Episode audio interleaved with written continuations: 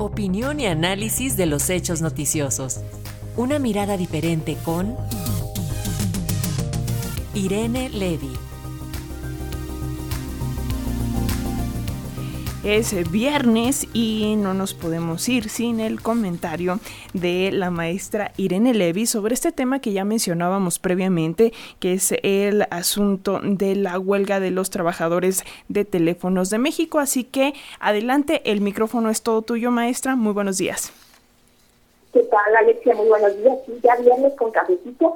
Pues este tema que nos tiene a todos preocupados porque desde hace 37 años esta empresa Telmex no, no tenía una, una huelga, a pesar de que pues habíamos escuchado varias veces esta eh, advertencia por parte del sindicato de, telefonistas eh, de que pues se irían a la huelga o de que tenían algunas eh, peticiones a la empresa que no se cumplían, no habíamos tenido eh, eh, la noticia de que esto se llevara a cabo. Y entonces, el día de ayer, alrededor de las 12 del día, eh, la empresa decidió entrar a huelga por considerar no se llegó a un acuerdo con la empresa respecto a sus peticiones.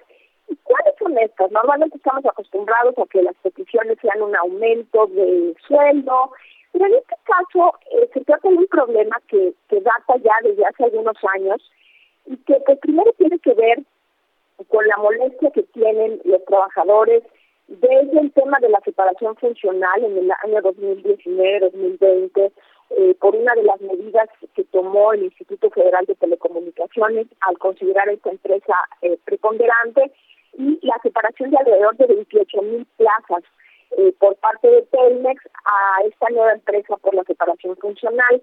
Entonces está también el tema de los jubilados no viene vienen eh, eh, muchos jubilados que que, que que tiene la empresa es una empresa que tiene muchísimos muchísimos jubilados y, y el pasivo laboral por este contrato colectivo que tienen el pasivo laboral es muy muy grande. Y entonces la empresa literalmente se está asfixiando con este eh, este pasivo porque el paquete de jubilaciones que tiene el contrato colectivo es bastante bueno. Y entonces Telmex en algún momento les propuso eh, comprarles un pedazo de estos derechos de jubilación con acciones para capitalizar la empresa. Pero eh, esto no, no no ha sido no ha sido aceptado todavía. Eh, tanto hay que nada más para imaginarnos por cada trabajador activo hay un, trabajador jubilado. Y luego por el otro lado tenemos eh, el, el, otro punto que es muy importante, eh, tenemos a las plazas, hay alrededor de 1.900 plazas vacantes que se han estado desocupando por precisamente las personas que se han jubilado y que eh, no las ha ocupado.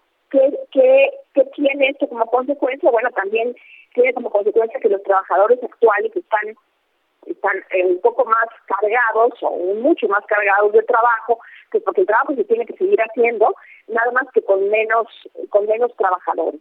Y entonces lo que ellos lo que ellos piden es bueno, que precisamente se contraten esas vacantes, se ocupen esas vacantes con nuevos trabajadores y que todos los nuevos trabajadores, los, trabajadores de nuevo ingreso, tengan un esquema de jubilaciones igual al que tienen los trabajadores que ya laboran en Telmex porque la empresa quiere ofrecer eh, está ofreciendo a los trabajadores recién contratados un paquete de jubilación menor, de menor eh, eh cuantía y menos atractivo precisamente por este tema del, del, del pasivo laboral. Eh, pues después de que entraron a huelga, se sentaron eh, a platicar tanto la Secretaría del Trabajo, eh, la empresa y el sindicato y, resolvieron, bueno, eh, eh, la propuesta está en la mesa y veremos el día de hoy si se firma y si se acepta, crear una mesa técnica integrada tanto por la, el sindicato y la empresa, desde luego el director general de Telemex, Héctor Slim, y el secretario general de, de Telefonistas, el señor Hernández Juárez, eh, y desde luego también la Secretaría del Trabajo como como eh, pues, estaría presencialmente ahí sin tomar decisiones ni nada, pero pues ahí como mediador, para ver si eh, después de plasmar diversas eh, opciones financieras y cálculos actuariales, a ver si alguna de estas opciones se llega a consenso o en dado caso la propia Secretaría del Trabajo pudiera eh, eh, decidir como árbitro y de esta manera después de 20 días hábiles a partir de que estas eh, opciones estén en la mesa se podría tener la decisión y en dado caso pues solucionar el problema. En el caso en que se firme el acuerdo el día de mañana, el día de hoy, perdón, en ese caso se levantaría la huelga y se iniciaría el lunes a más tardar la mesa la mesa técnica. Veremos entonces si esto es así. Esperemos que sí, porque pues bueno, Telmex es la, la red más importante de México y de ella dependen no solamente los eh, servicios del propio Telmex, sino recordemos que muchos de los operadores actuales están interconectados con la empresa. Entonces, bueno, pues esperemos que no tenga que llegarse a una requisa y que el gobierno intervenga para garantizar la continuidad del servicio. Esperemos que se llegue a un arreglo. Yo eh, soy positiva, me parece que este será el caso. Y luego, bueno, pues esperemos que en estos 20 días hábiles se logre también un, un acuerdo laboral, porque estamos hablando de montos muy, muy altos y pues de mucha inconformidad por parte de los actuales trabajadores que ya llevan arrastrando este tema desde hace mucho. Veremos qué pasa y bueno, pues este sería mi comentario el día de hoy y ojalá de verdad estar pendientes y ojalá se resuelva pronto este, este día eh, y se levante la huelga. Vamos a estar muy pendientes, eh, maestra, a ver qué sucede hoy a mediodía con la mediación de la Secretaría de Trabajo y Previsión Social. Y bueno, pues seguiremos hablando de estos temas aquí en eh, tu comentario en Pulso como todos los viernes. Te mandamos un fuerte abrazo. Un muy buen fin de semana. Igualmente.